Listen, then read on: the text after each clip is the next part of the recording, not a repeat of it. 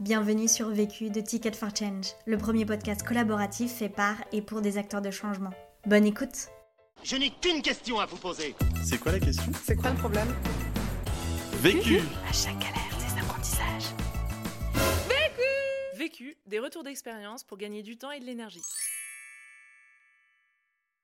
Je m'appelle Thomas, j'ai 23 ans, bientôt 24. Je viens de région lyonnaise. Je n'ai pas encore fini mes études. J'ai d'abord fait un, bachelor de management à l'ESCP euh, qui m'a permis de, voyager dans les capitales européennes, à Paris, Madrid et, Berlin. Et euh, ensuite, pour donner un petit peu plus de sens à la poursuite de mes études, j'ai euh, candidaté et été pris euh, pour un master à, Sciences Po, dans l'école d'affaires internationales de Sciences Po, un master spécialisé en politique environnementale. Et avant ça, j'ai été euh, sportif de haut niveau, en tout cas euh, jusqu'à euh, il y a quelques années.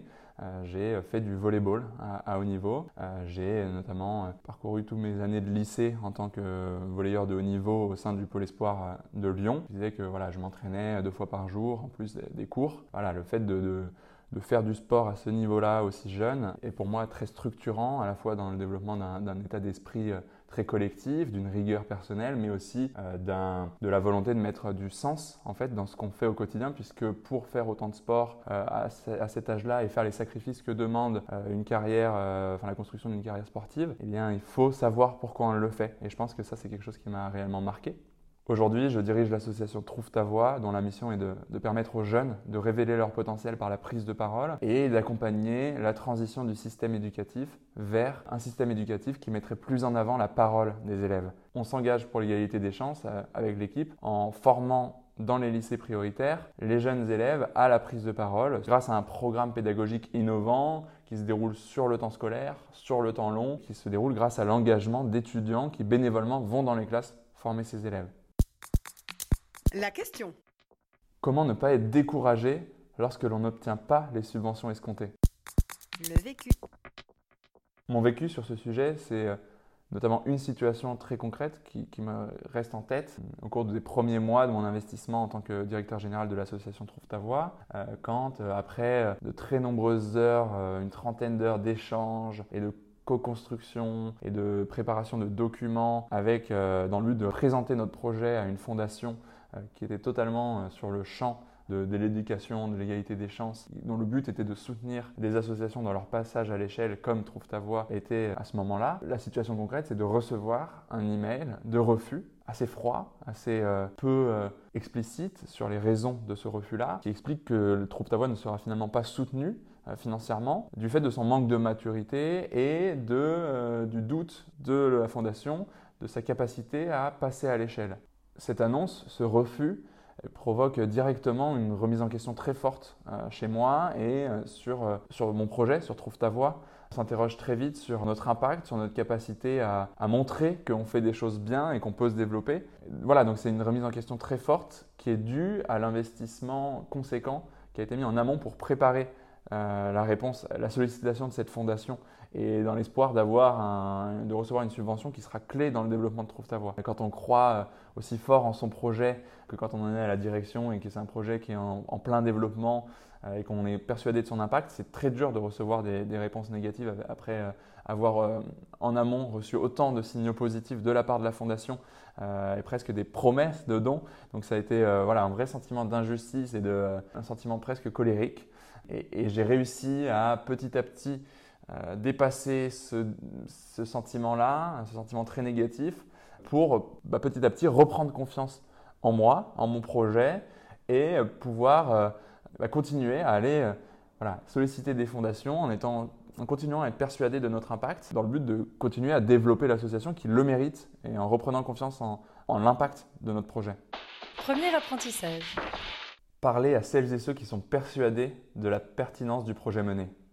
Je pense que c'était très important déjà de, de rééquilibrer l'état d'esprit d'échec et très négatif, très court-termiste qui arrive euh, quand on reçoit ce genre de nouvelles par un encouragement, des, convictions fortes, des signaux positifs qui nous viennent des personnes qui croient en ce projet-là. Pour moi, la, la, réponse de la fondation, qui se justifie par un doute sur notre capacité à passer à l'échelle ou sur notre stade de maturité, il faut l'objectiver. Et donc, il y a besoin de parler avec des gens qui, à l'intérieur du projet, sont certains, tout comme moi, qu'on a une utilité, qu'on a un impact, que cet impact, il est il est clair, il est chiffré. Voilà, revenir sur du très concret comme ça pour balancer un petit peu à très court terme cet, euh, cet état d'esprit négatif. Alors tout de suite après la réponse à, ce mail, j'ai appelé euh, Sophie Hélène, qui est la présidente de l'association avec qui je travaille au quotidien et qui donc a besoin d'abord de, de, manière très pragmatique d'avoir la nouvelle, même si elle est mauvaise. Je suis obligé de lui partager. Euh, et voilà, donc euh, par la suite, j'appelle mes proches, hein, j'appelle mes parents qui suivent de très près le projet, j'appelle des amis, euh, mon coloc qui lui aussi entend parler de Trouve ta voix et des projets que je mène au quotidien. Puis je contacte un bénéficiaire de l'association. Ça, c'est vraiment quelque chose de clé puisque ça m'a vraiment aidé à me réénergiser, à donner de, à revenir sur le cœur du pourquoi on s'engageait avec Trouve ta voix, pourquoi on mérite d'aller chercher des financements et pourquoi on mérite d'avoir des, fondations qui nous soutiennent? Si on ne parle qu'aux personnes qui font partie de l'association, de la structure, on a tendance à croire, euh, quand on reçoit ce genre de mauvaises nouvelles, euh, qu'en interne, on est dans un rêve et qu'on est en fait en décalage avec la réalité, euh, avec le monde extérieur qui, bah, lui, ne va pas percevoir euh, ce, ce, ce, potentiel-là du projet. Et donc en fait, ça crée un sorte de conflit et c'est un conflit dans lequel moi, j'ai pas envie de m'enfermer puisque euh, pour avancer, Trouve ta voix a besoin de l'aide du monde extérieur. Et donc ça aide à, à, revenir sur un plan plus terre à terre, plus concret, qui nous permet de souffler un petit peu, d'évacuer un petit peu le, le, le, le ressenti et l'émotionnel pour se remettre au travail petit à petit et se remotiver en fait. Deuxième apprentissage. Se renseigner sur les causes du refus. Donc le motif de refus euh, du fonds de dotation, c'était, d'après leur mail, le manque de maturité du projet. Euh, ils ont apparemment l'habitude de soutenir des projets un petit peu plus matures que Trouve ta voix à ce stade-là.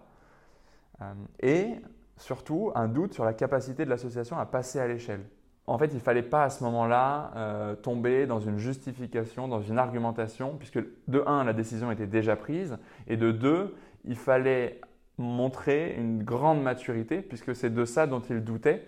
Voilà, donc il ne fallait pas remettre en question leur avis et leur expertise, puisque ça reste des personnes qui ont l'habitude de, de, voilà, d'avoir de, des projets qui leur sont présentés, d'organiser des comités de financement, et donc leur faire comprendre simplement qu'on était motivé à revenir les voir dans quelques mois, après avoir prouvé notre capacité à passer à l'échelle, justement. Les quelques retours que j'ai reçus de mon interlocutrice m'ont permis de percevoir qu'il y avait une chose très importante quand on reçoit ce type de décision-là, c'est de ne pas prendre la décision trop personnellement. Et en se mettant dans la tête que ce n'est pas personnel, que ce n'est pas un jugement sur ce qu'on fait et comment on le fait, eh ben ça nous aide à aller de l'avant et à se poser la question de OK, quelle case maintenant le projet Trouve ta voix a à cocher pour que la prochaine fois il soit soutenu? En fait, moi, à ce moment-là, j'ai fait le parallèle avec euh, mon expérience de sportif de haut niveau clairement, dans le sport, il y a énormément de temps qui est passé à l'analyse d'un geste technique manqué, d'un match manqué, d'un blocage. Donc euh, typiquement, je rate un match, euh, j'ai été mauvais, je vais euh, re-regarder mon match derrière, euh, deux jours, trois jours plus tard, en regardant de manière assez froide et très rationnelle la vidéo du match, en listant les points qui n'allaient pas. Et donc, ce qu'il faut faire, ce qu'il faut travailler pour que la prochaine fois, au prochain match, ce soit mieux.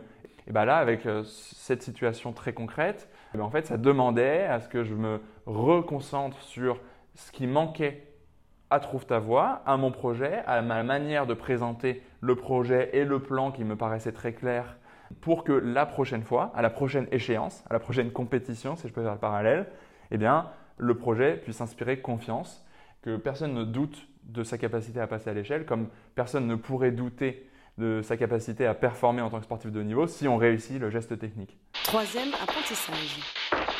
Rester en contact avec la structure ayant refusé d'octroyer des fonds. Rester en contact malgré la réponse négative avec ce fonds de dotation, ça m'a aidé d'abord à faire en sorte qu'il n'oublie pas qu'on existe, que le projet Trouve ta voie allait avancer, quoi qu'il arrive, et qu'on on allait se revoir à un moment ou à un autre. Nos chemins allaient se recroiser. Ensuite, ça m'aidait, moi, à ne pas oublier cet échec et les raisons de cet échec. Ça m'aidait à ne pas faire abstraction, pas à me dire, bon, bah, il y a eu cet échec, mais il ne veut rien dire et on va continuer à travailler de la même manière qu'avant. Et ça m'aidait à me driver en y pensant assez souvent pour arriver la prochaine fois avec un plan d'action très clair pour être soutenu un peu dans un sentiment revanchard, mais revanchard de manière très saine.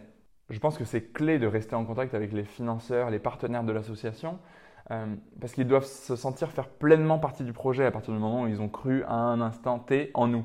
Je le vois un petit peu comme de la drague finalement. Euh, il faut montrer qu'on pense à eux euh, souvent, il faut leur envoyer des signaux positifs très régulièrement. Et je pense que c'est ça passe par beaucoup de communication, en leur demandant des avis très concrets, des conseils très concrets sur les situations auxquels on peut être confronté euh, pendant une année euh, de vie de l'association, même s'ils n'ont pas forcément exprimé le besoin d'être intégrés à ces prises de décision très concrètement pour conserver le contact. Eh ben, il faut penser à envoyer les, grandes nouvelles de l'association. Alors bien sûr, il y a la newsletter qui euh, est alimentée chaque mois et qui va leur être distribuée, mais en plus de ça, il faut qu'ils se sentent un petit peu spécial. Donc ça va être la diffusion ou en tout cas le partage en avant-première de la vidéo récapitulative de notre dernier événement avant de la publier sur les réseaux. On leur envoie un petit mail sympathique qui montre qu'on a pensé à eux avant tout le reste de notre communauté.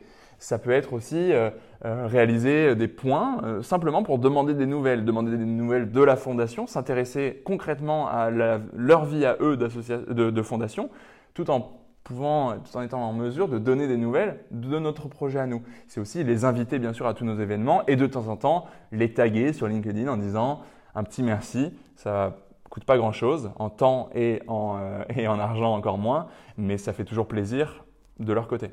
Ils vont passer euh, du camp des potentiels partenaires euh, qui peuvent potentiellement croire en notre projet au camp des proches de l'association au camp de ceux qu'on peut appeler quand on reçoit par exemple une réponse négative et qui vont avoir un intérêt personnel à nous encourager, à nous faire reprendre confiance en nous, reprendre confiance en, ce projet-là et en notre impact. Conseil pour gagner du temps. Pour gagner du temps, je conseille de réaliser toutes les tâches qui peuvent prendre moins de deux minutes immédiatement. Conseil pour gagner de l'énergie. Pour gagner de l'énergie et surtout garder une énergie positive dans son projet qui, comme tout projet d'entrepreneuriat social, euh, demande voilà, un investissement très particulier, moi je conseille vraiment de faire du sport après euh, une journée de travail ou au milieu de sa journée de travail ou pour débuter sa journée de travail, chacun a son rythme. Mais le sport, ça permet vraiment pendant un moment de se vider la tête, d'enlever euh, toute la charge mentale qu'on peut avoir à cause ou grâce au projet et de revenir plus énergisé le lendemain. L'autre question. Une question que je me pose et que j'aimerais poser à tous les entrepreneurs sociaux, c'est comment continuer d'y croire tous les jours lorsque l'on travaille depuis très longtemps sur un même projet? Ce podcast a été réalisé par Solène Klinge, étudiante en communication au CELSA. Solène fait aussi partie de l'association Trouve ta voix et dispense des formations à la prise de parole en public auprès de jeunes issus d'un lycée prioritaire. Son engagement, favoriser l'égalité des chances et permettre aux lycéens de se réaliser. Si tu es arrivé jusqu'ici, c'est qu'a priori tu as aimé ce que tu as écouté. Alors n'hésite pas à t'abonner, à nous laisser un commentaire et une pluie d'étoiles sur Apple Podcast. Et si tu souhaites toi aussi réaliser tes propres podcasts, rendez-vous sur notre site ticketforchange.org où tu trouveras l'accès à notre formation en ligne. À la semaine prochaine. Vu, vécu, vaincu. Pour plus de vécu, clique vécu.org. Je voulais te dire, euh, tu sais, on, a tous nos petits problèmes.